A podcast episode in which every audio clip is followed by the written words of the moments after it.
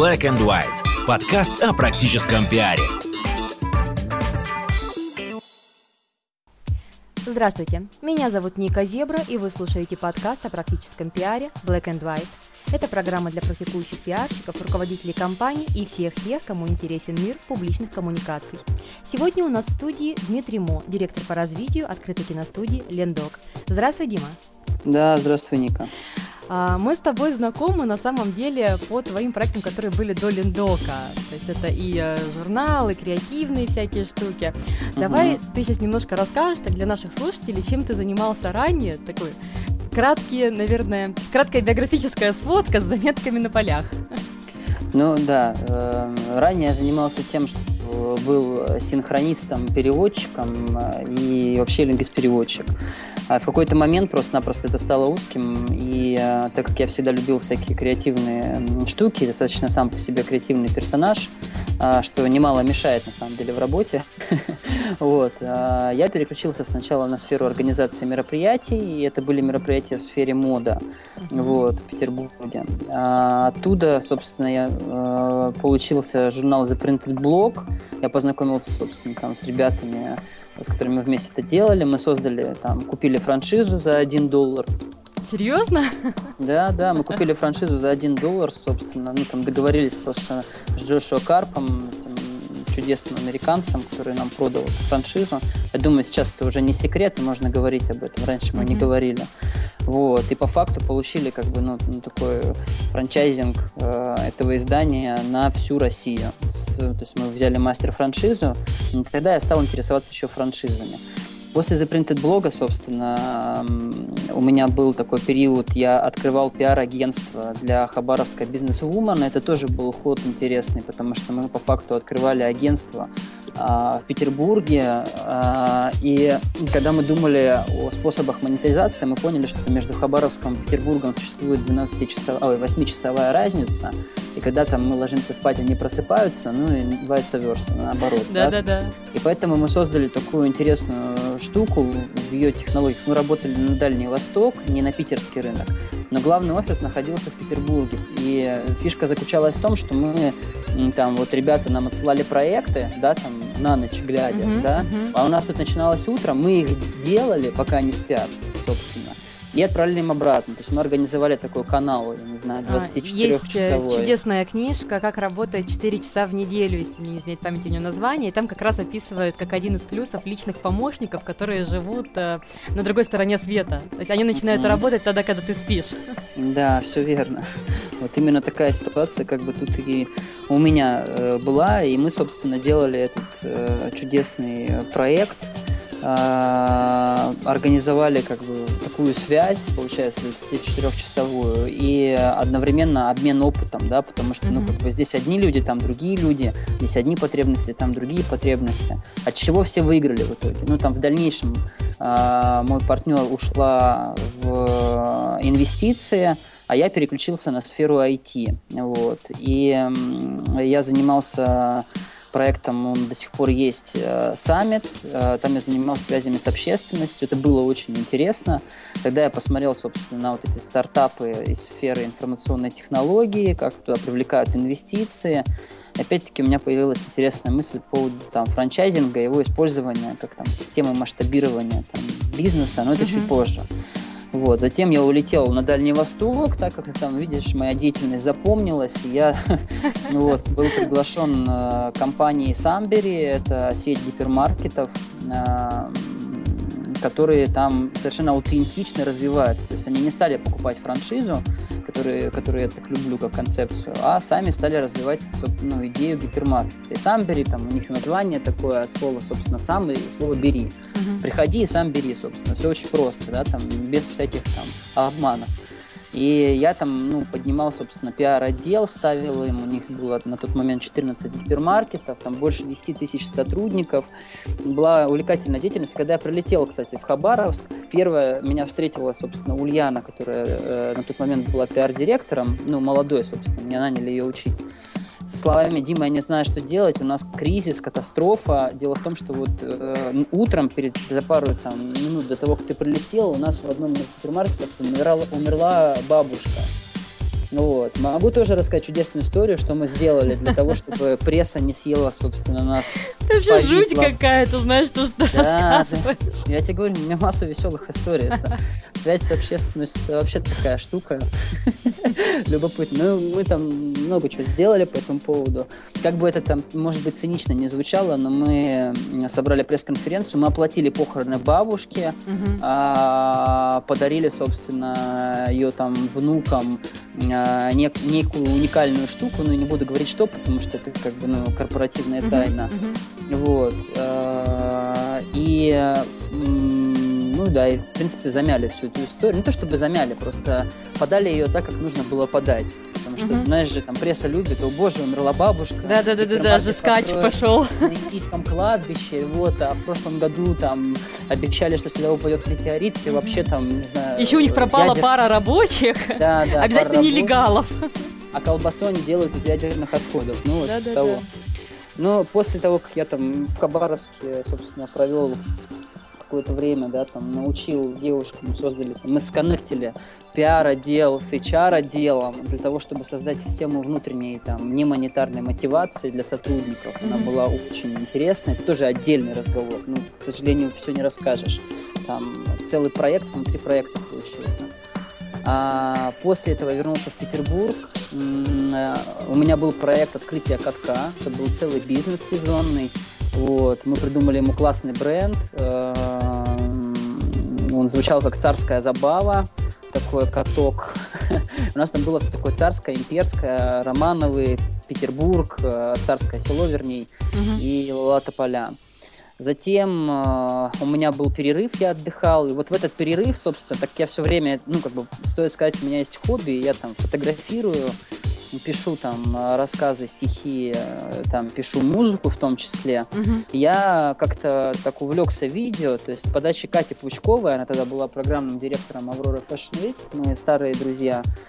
Вот, я решил снять ролик, потому да, два года назад приезжал, собственно, Shaded View on Fashion Film, это фестиваль fashion -кино, и я снял небольшой ролик. Это был первый опыт для меня, связанный с видео. И что-то меня так унесло. Я ничего не выиграл на фестивале. Вот, к счастью, наверное, после этого как-то меня подзадорило двигаться дальше. Но э, меня там, я, меня увидели некие ребята, я снял для них потом целый клип, потом у меня была еще там проходная работа, а, и дальше так случилось, э, что я познакомился с генеральным директором, собственно, студии документальных фильмов. Сразу скажу, что у меня концепция жизни и концепция вообще работы на самом деле есть такая особенная, нужно ее учитывать, когда общаешься со мной. А, дело в том, что я считаю, что как бы, ну, не человек должен искать работу, работа должна искать человека, а, потому что, ну, как бы, я знаю сферы своей компетенции, я знаю, что я умею, и, собственно, глупо ходить и напрашиваться. Mm-hmm. Вот, поэтому в моей жизни всегда так происходит. Работа сама меня находит. И я, ну, как бы это тоже такая информационная плюшка, грубо говоря, свое позиционирование определенное, да, перед самим же собой. Угу. Но оно работает больше, чем на 100%. Ну, это тоже нужно понимать, да, что в такой модель поведения может выбрать человек с определенным уже бэкграундом и с пониманием, чего он стоит. Потому Конечно. что если на рынок выйдет начинающий специалист со словами, а пусть работа меня найдет, я же такой классный, ну, пройдут года. Ну, возможно. Ну, у меня тоже прошли года, собственно. Поэтому это, да, ты совершенно права, конечно, это приходит с опытом и с течением времени в профессии. Вот. А, могу сразу сказать, что у меня всегда, у меня не было там только четкого, там, допустим, я пиар-специалист. Я вот, к сожалению, не могу назвать себя пиар-специалистом. Я, да, я использую все эти технологии, я знаю, что это такое. А, я работал как пиар-специалист, у меня такая должность была там коммуникационном агентстве, там, и в частных предприятиях, там, а, но, тем не менее, я всегда осуществлял комплекс действий. Это связано, наверное, с тем, что, к сожалению, у нас дикий необразованный работодатель. С одной стороны, он, ну, как бы не понимает, у нас нет культуры пиар-технологий, да, uh-huh. поэтому э, пиар-специалисты расценивают как человека с бубном, который сейчас спляшет, э, станцует, и пойдет денежный дождь. Да, ну, и парочка правило. волшебных таблеток. Да, парочка, все вопросы. парочка волшебных таблеток, да, там, я не знаю, внутри венно или так просто к коже притереть. Вот, по-разному бывает. И соответственно, во всей моей работе всегда есть комплекс. В общем, познакомился я с генеральным директором студии документальных фильмов. Мы пообщались, поняли, что это любовь. Вот. А генеральный директор, собственно, Алексей Николаевич Тельнов, пригласил меня э, развивать э, на должность как бы специалиста по развитию. То есть, ну, он меня сразу пригласил на директорскую должность, предложил нанять отдел. Вот, это тоже отдельный вопрос, потому что он мне предложил нанять отдел, но бюджета на отдел нет. Ну, как бы вот могу рассказать вам, как делают такие давай, вещи. Давай. Как, как создать, собственно, Волшебная отдел, таблетка. Как, да, волшебная таблетка. Как создать отдел, не имея бюджета на него, не имея бюджета на заработный фонд. Взять стажеров. Да? Нет. Подсказываю. Нет, нет. Стажеры, к сожалению, это очень большая, емкая работа, ты несешь за них ответственность, они не несут ответственности, и поэтому их нельзя расценивать как работников, можно расценивать как ну, потенциальных там, работников. У меня еще ни, ни один из моих стажеров, я, к сожалению, не могу такого сказать, э, выстрелил. Вот сейчас один есть парень, но он вообще в другом деле. Дело в том, что я параллельно занимаюсь еще написанием э, франчайзи-буков, кстати. Uh-huh. Это тоже там, чуть попозже упомяну. Там сейчас парень, который мои руки буквально, да, вот у него есть будущее, на мой взгляд. И э, кроме этого, он мне также сказал, что э, студия документальных фильмов находится в кризисной ситуации. То есть я сразу попал в кризисную ситуацию. Так же, как вот с гипермаркетом. Это почему-то достаточно часто в моей жизни случается. Я попадаю то на смерть бабушки, то еще в какую-то кризисную Ну ты же сказал, что работа должна искать тебя сама. Ну, конечно, да. когда у людей кризис, они говорят, нам нужен Димамо. Да, вот, вот почему-то так происходит. Это правда так. Эм, надо задуматься, кстати, на эту тему. Вот, и э, на тот момент э, Ленфильм, собственно, поглощал, ну, как бы, как поглощал, они создали проект, отправили его в правительство, э, проект о слиянии двух студий, э, поясню, Ленфильм это квартал э, на Горьковской, да, если uh-huh. вы знаете, а студия документальных фильмов это особняк Половцева, он находится в 100 метрах от Мариинского театра, это центр города, и это такое утонченное место, я бы сказал так. Вот. И Ленфильм, собственно, создал проект, не предупредив э, наш менеджмент э, об этом. Якобы вот две студии хотят слиться. При этом при всем студия документальных фильмов фигурировала как э, там, обеспечение под там, банк под угу, деньги. Залоговое, да? Да, залоговое обеспечение. Понятно, что там, что, ну, откуда ноги растут, собственно. И что мы сделали? Я как бы, ну, создал концепцию, э, основанную на понятии открытости. Дело в том, что один из моментов, очень важных моментов в связях с общественностью, это создание атмосферы открытости. То есть журналист должен понимать, что он может позвонить тебе, я не знаю, в любое время суток, и ты ему скажешь, да, Вася, Коля, Петя, у меня есть классный инфоповод, я сейчас стану для тебя инсайдером, я дам тебе информацию, ты вот сейчас делаешь, вот, хотя даже и делать не придется, я уже все написал. Возьми да, просто, да, да. переделай мой пресс-релиз. У меня было да? такое, когда в 8 утра субботы мне звонил телеканал «Россия». Да, да, да. Понимаете. Вот телеканал «Россия», кстати, сегодня вышел репортаж, а, который мы делали на студии. Э, можно посмотреть, э, там есть я, там есть э, наша пиарщица. Да, теперь у меня есть пиар-специалист свой. Я сейчас конкретно этим не занимаюсь, ну, там, чтобы сам это делал ручками. Так вот. И... Откуда взялась ты пиарщица, собственно говоря? Да, сейчас расскажу. Соответственно, мы стали придумывать, как же, что нам сделать для того, чтобы отбиться да, от этого проекта глупого. Кроме того, чтобы там просто ехать, я не знаю, в Росимущество, в Министерство культуры и в Госкино и э, оббивать пороги там, да. Мы придумали э, открытую киностудию «Линдок» как культурный центр, как первый прецедент в стране, когда киностудия из закрытого профильного учреждения превратилась в открытое э, профильное учреждение. То есть мы взяли свои э, мощности, это большой зал на 300 метров, там, фойе, везде по 10 метров потолок, ну такой особняк, такой чистый угу. питерский такой подход, вот собственно мрамор, колонны, резной потолок в белом зале и превратили это в культурный центр, потому что по факту киностудия наша, она не использует эти площади там в такой загрузке, чтобы они работали там день и ночь. И документалистика, как правило, существует в поле. Очень редко что снимают в павильонах. И мы, собственно, да, взяли эти э, мощности и э, назвали их открытой киностудией Линдок. Сделали ремонт, строили сюда там экран 6 на 8 метров, там засадили проектор светосильный, повесили ферму, и дальше настал момент с тем, а, а кто же будет этим заниматься. Ну, то есть, как бы классно Дима придумал, ты молодец, но денег, собственно, нету э, на там, персонал. Э, деньги были на ремонт только. Соответственно, что сделал я? Я как бы э, встретился с парой людей, и сказал им, ребята, вот есть как бы такая концепция, она называется «Открытая киностудия Линдо». За этой концепцией стоит, собственно, несколько сфер заработка, разных, да, это сдача помещения в аренду, то есть, ну, как бы я могу вообще описать всю бизнес-модель, да, там, нашей нашего центра. Я вот сейчас даже смотрю описание, которое вы предоставили. А, это огромнейший проект. То есть здесь да. и киношколы, и креативный бизнес-центр, и культурный центр, и киностудия, да. и большое количество подпроектов, которые базируются, как я понимаю, на этой площадке. Именно. И э, самое важное, как бы вещь в студии документальных фильмов, что она, это, это учреждение, оно прозрачное для государства. Ему 82 года этому учреждению. Здесь были созданы а, фильмы, а, которые получили Оскар. Четыре из наших фильмов вошло в топ-100 а, обязательного просмотра там, документальных фильмов, собранных со всего мира. То есть, ну, как бы здесь есть некий такой задел, очень мощный бренд, который вот чахнет ну, мы решили, собственно, вернуть этому бренду силу и жизнь, просто сделав как бы э, учреждение открытым. Ну вот. Лендок – это простонародное название студии документальных фильмов. Мы даже не стали ничего особо тут менять, придумывать. Мы просто взяли то, как она называлась простонародье, и подписали открытая киностудия, описав весь наш концепт просто вот в лого, в лого и в названии. Все, мы открытая киностудия Лендок. Приходите, мы открыты, мы киностудия, и это Лендок. Все, все просто.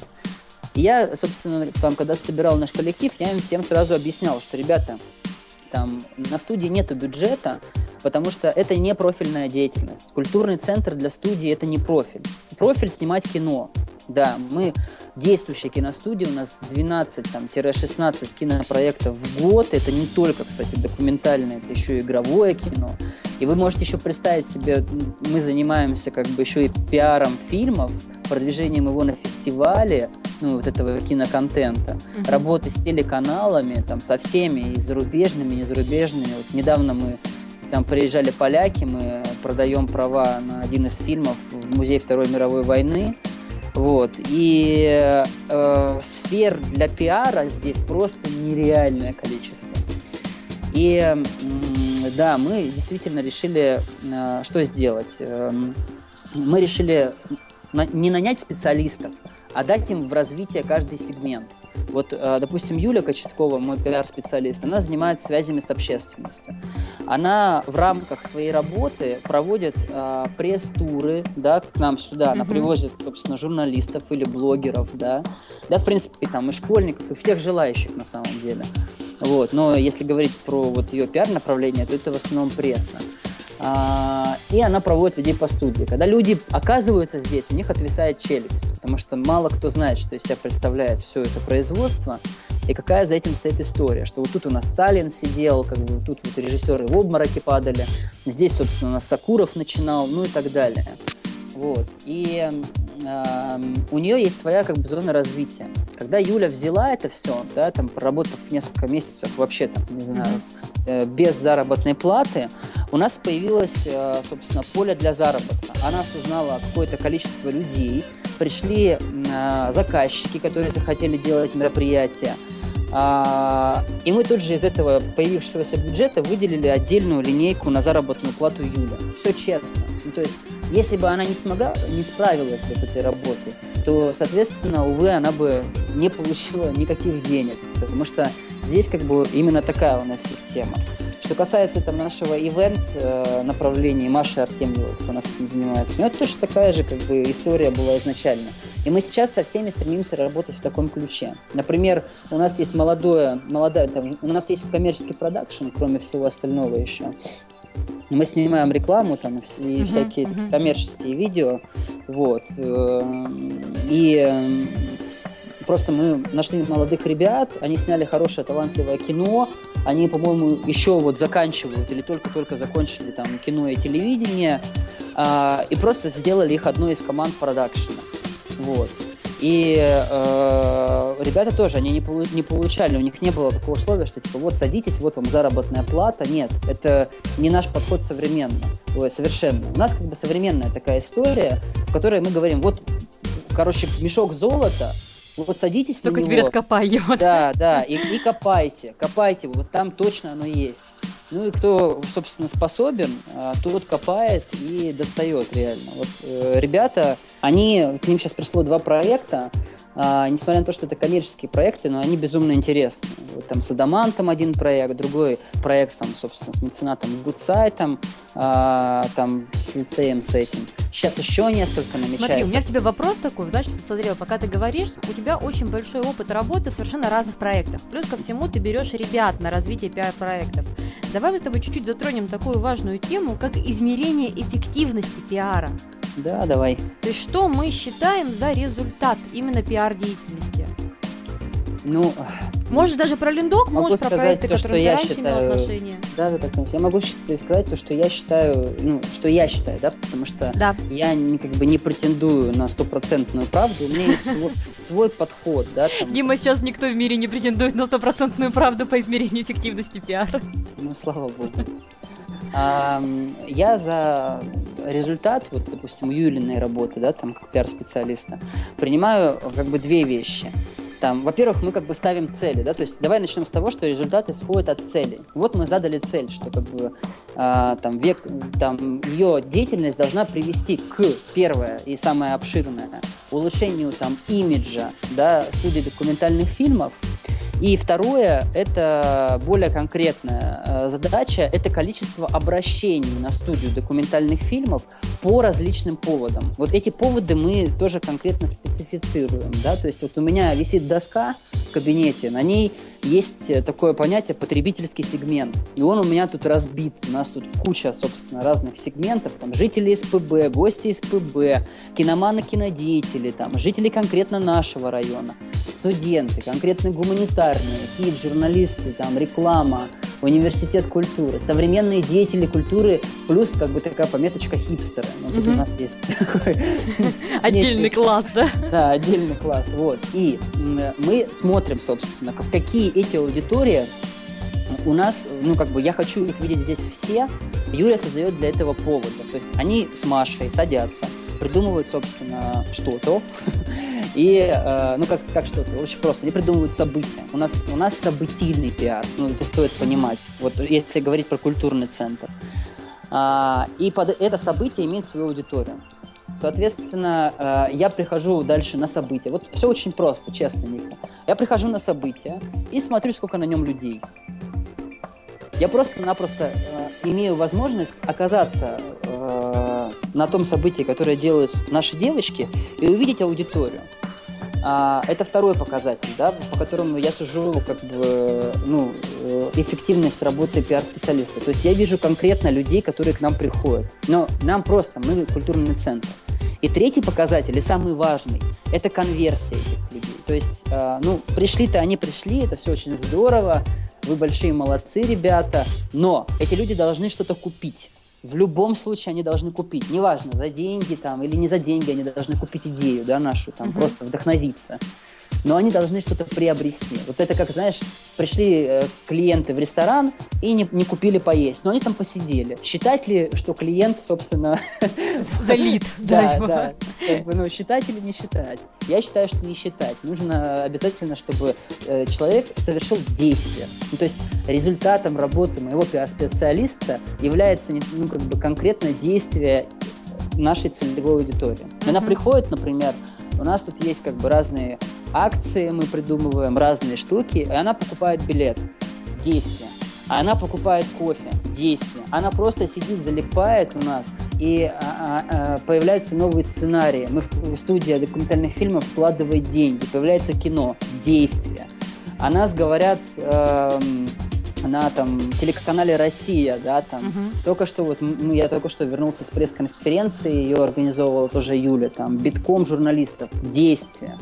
А, ну, все очень просто. Мы суммируем это все дальше по такой табличке, она у меня есть, которая делится на вот эти три колонки, в которых мы, собственно, пишем как бы общие там имиджевые вещи, что о нас говорят, да, там кто что слышит. Uh-huh. Суммируем. Мы пишем как бы количество людей, которые до нас доходят или которые к нам обращаются.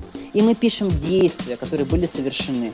Смотри, у вас больше оценка качественных показателей, понравилось, не понравилось, много, мало, а, или это перевод в коэффициенты и, как следствие, количественные показатели?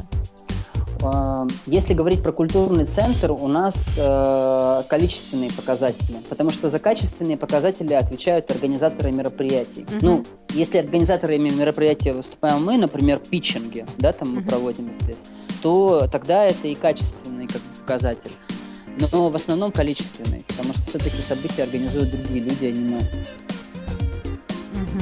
А когда ты ставишь цели, ты привязываешь их к разовому мероприятию или есть какая-то генеральная стратегия, из которой вытекают все цели, уже дробясь на месяц, на неделю, на какой-то период? Не, у нас есть генеральная стратегия на самом деле, и от нее уже исходят цели. То есть вот наша там, допустим, генеральная стратегия заключается в том, чтобы создать точку в пространстве, которая называется культурный центр, для сбора, собственно, деятелей там, кино э, и всех тех, кто интересуется им. То есть mm-hmm. на основе идеи кино мы создаем культурный центр, и вот она точка в пространстве. Да, там, это наша вот по культурному центру стратегия такая. Mm-hmm. А, к ноябрю там, этого месяца мы должны а, ну, достичь определенных результатов. Это уже такой ну, период во времени. Эти результаты до ноября делятся, собственно, на определенные подрезультаты. Потому что если мы не успеваем сделать, например, а, там, к марту месяцу определенный поток а, событий, поток людей, а, и поток обращений к нам как в культурный центр, то мы не вывозим все это дело, понимаешь? То есть угу. у нас, смотри, а, нам очень сильно помогает то, что над всем, над нашим делом давлеет одна простая супер-сверх идея. Это самоокупаемость. То есть а, любая деятельность, вот мы там, допустим, собрались у нас тут в штабе, да, и такие, блин, хотим сделать такую супер-пупер штуку. Вопрос, если мы ее сделаем, потратив на нее деньги, как она окупится? Вот, например, мы делаем там открытые всякие уроки, да, там платим преподу, mm-hmm. который приходит, там, а, угощаем людей там чаем, кофе, ну, фактически платим за них. А, и это окупается из конверсии тех, кто в итоге записывается к нам на курсы. Ну, вот как пример, да. То есть э, в любом случае все наши действия, они нацелены на то, чтобы они были не затратными. Либо в ноль, ну, а еще лучше, чтобы они приносили прибыль. Ну, такой вот. малобюджетный пиар. Да, ну как бы на самом деле я считаю, что это самая классная вообще, самый классный подход и стратегия, которые только могут быть. На этапе, например, э, кризисных ситуаций, стартапов, э, это, это самая лучшая стратегия, потому что она тут же помогает тебе определить приоритеты. Ну, Смотри, вот. еще тогда такой вопрос. А, малобюджетный пиар это, конечно, классно. Особенно это классно для руководителя, который всегда хочет волшебную таблетку и на бесплатно. На твой взгляд, э, пиар, который делается без денег или с небольшими деньгами, и пиар, на который выделяется бюджет, качественно, у них есть отличия? Или все дело только в голове и в руках того, кто это реализует? Ну, отличие может быть только в масштабе. Ну, то есть mm-hmm. малобюджетный пиар не может быть масштаб. Ну, то есть даже нет, не так. Там, с нашим интернетом современным, да, там, флешмобами, со всей вот этой штукой, это даже может быть масштабным. Но если говорить, например, про классические подходы, которые никуда не исчезают, например, там пресс-конференции или роуд-тур, да, там, допустим, поехала студия документальных фильмов с э, пресс своим специалистом по городам страны, по вузам и там учебным заведениям с целью поиска таланта, да, собственно, uh-huh это масштабная такая история. Вот э, в случае малобюджетного пиара единственное, чего как бы вот реально сложно сделать, это достичь масштаба большого. А все остальное это уже руки, идеи, инициативность. Я тебе вот что скажу. А, есть поговорка, она звучит как «голь на выдумке хитра». Когда человек, особенно креативный, особенно коммуникационный, да, там с коммуникационными навыками, пиарщик такой, угу. оказывается в ситуации голь на выдумке хитра, он придумывает гениальные вещи. Ну, так как я обычно говорю, что нет денег, нужны мозги, а нет мозгов, нужны деньги. Да, именно так, ты все правильно говоришь. Смотри, а вот ты, а, я сейчас просто соображаю примерно, The Printed Blog был, кажется, два с половиной года назад, да? По-моему, три с половиной или даже уже четыре. Нет, ну что ты, я в Петербурге три года, если я знаю тебя как The Printed Blog, значит год три. Не, ну может мы начали да? раньше, чем ты приехал. Наверное. А, просто а, ты достаточно часто меняешь профиль деятельности. Да, это, кстати, такое Это тоже... выбор или случайность? Это выбор, это мой осознанный выбор. Дело в том, что э, я выбрал э, развитие, собственно, э, по горизонтали. Угу. То есть, фу, наоборот, по вертикали. То есть не в одной плоскости, да, там, например, в сфере пиар печатных заведений. Угу. Там, чего-то заведений. Ну, Печатных, я поняла, у тебя была пресс-конференция и тяжелый день. Да, да, слушай, у нас такой разрыв там был просто вообще. Это отдельная история. А, там, допустим, пиар э, только культурных центров или uh-huh. пиар только там э, гипермаркетов, да. Мне интересно расти вверх. Мне важен, собственно, эм, мне важна вот эта перспектива. Мне очень важно иметь э, разноплановый опыт, потому что, вот, допустим, я использую технологии из такой чисто коммерческой сферы в духе там, э, там вот этого гипермаркета, да, в совершенно некоммерческой сфере авторского неигрового кино. Вот как mm-hmm. бы это ни было удивительно, но мне вот эти разноплановые знания помогают. Я обещал сказать, что у меня у меня еще второй род деятельности. Дело в том, что эм, я пишу, есть компания Paradigma Дел, она занимается масштабированием бизнеса. И вот э, мне а, кажется... По поводу франшиз, да? Да, по поводу франшиз. Франшиза это как инструмент масштабирования, один из. Но он очень как бы интересный, такой разноплановый тоже. И подходит мне, я могу им заниматься и создавать там франчайзи-буки и так далее. Вот. И э, в этой конкретной деятельности я не могу просто-напросто э, зациклиться на какой-то одной там сфере. Мне необходимо э, обязательно видеть сразу много разных вещей, э, быть в курсе самых разных дел для того, чтобы быть эффективным. Это уже такая, ну, как бы история ближе к маркетингу. Угу. А что дальше? То есть куда ты дальше? Что же будет после Лендока? Еще себе интимный вопрос такой. На самом деле э, очень сложно сказать, э, что будет после, потому что тут пока что такой объем работы невероятный, я даже боюсь представить.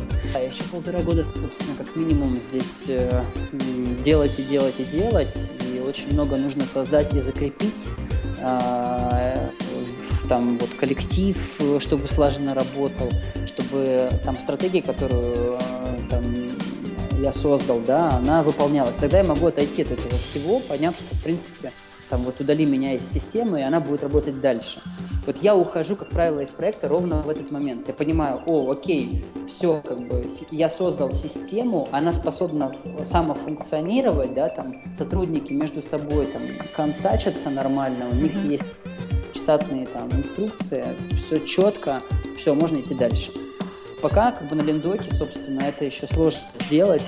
Ну, то есть, как ты понимаешь, очень разноплановая деятельность. Мы взяли там киностудию, превратили ее там, как бы добавили ей сферу деятельности культурный центр. В рамках культурного центра, как отдельный бизнес-проект, у нас есть еще несколько подпроектов, да, там школа, продакшн коммерческий и масса там проектов, например, там фестиваль э, ретро-рекламы, да, мы там вступаем сейчас рекламу активно ищем, там, старую, делаем фестиваль, вот, э, планируем стартовать, или э, осенью планируем стартовать, или с корейцами у нас сейчас вот история э, э, и с президентской библиотекой, то, что мы делаем, собственно, там э, озвучиваем аудиоархив. Ну, то есть э, деятельность очень разноплановая, и поэтому пока, вот я думаю, полтора года мне еще точно налаживать здесь как бы систему, а после этого можно уже отойти несколько.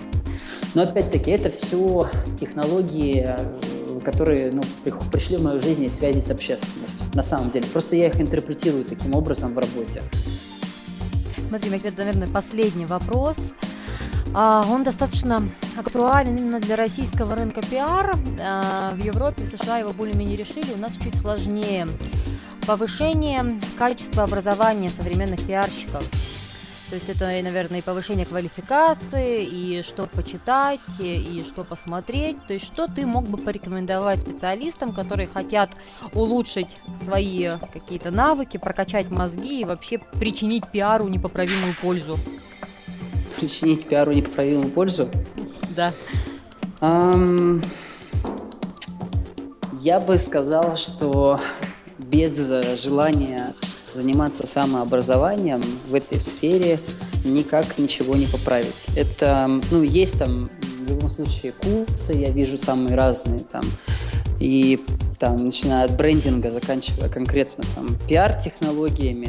Но по сути своей, не знаю, мне кажется, пиар достаточно узкая на самом деле сфера такая, ну то есть вот именно связи с общественностью.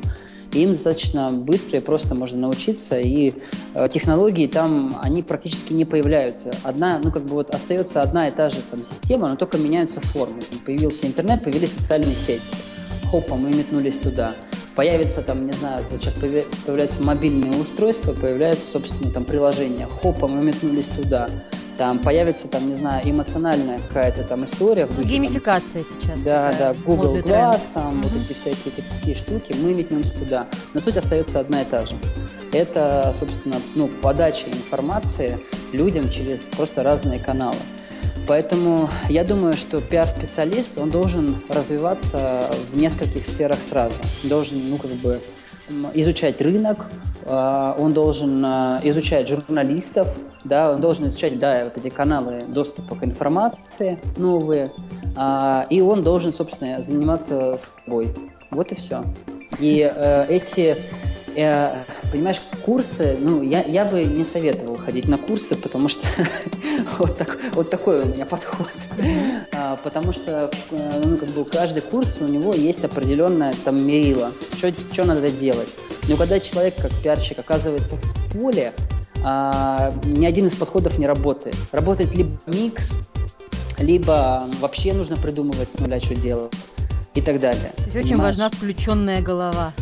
Да, очень важна включенная голова, которая а, вот может придумать какое-то креативное решение. А курсов конкретных, не знаю. Есть масса... А, изучайте английский язык, я вот что посоветую. Учите английский язык, и в интернете очень много на английском языке есть э, разных э, курсов, техник, методик и так далее. Лучше изучать от первоисточников всю эту историю. Вот. И одновременно следить за своим русским рынком, чтобы понимать, что, ну да, технологий много, но наш рынок, к сожалению, еще до этого не дорос. У нас пока все очень просто, скажем так.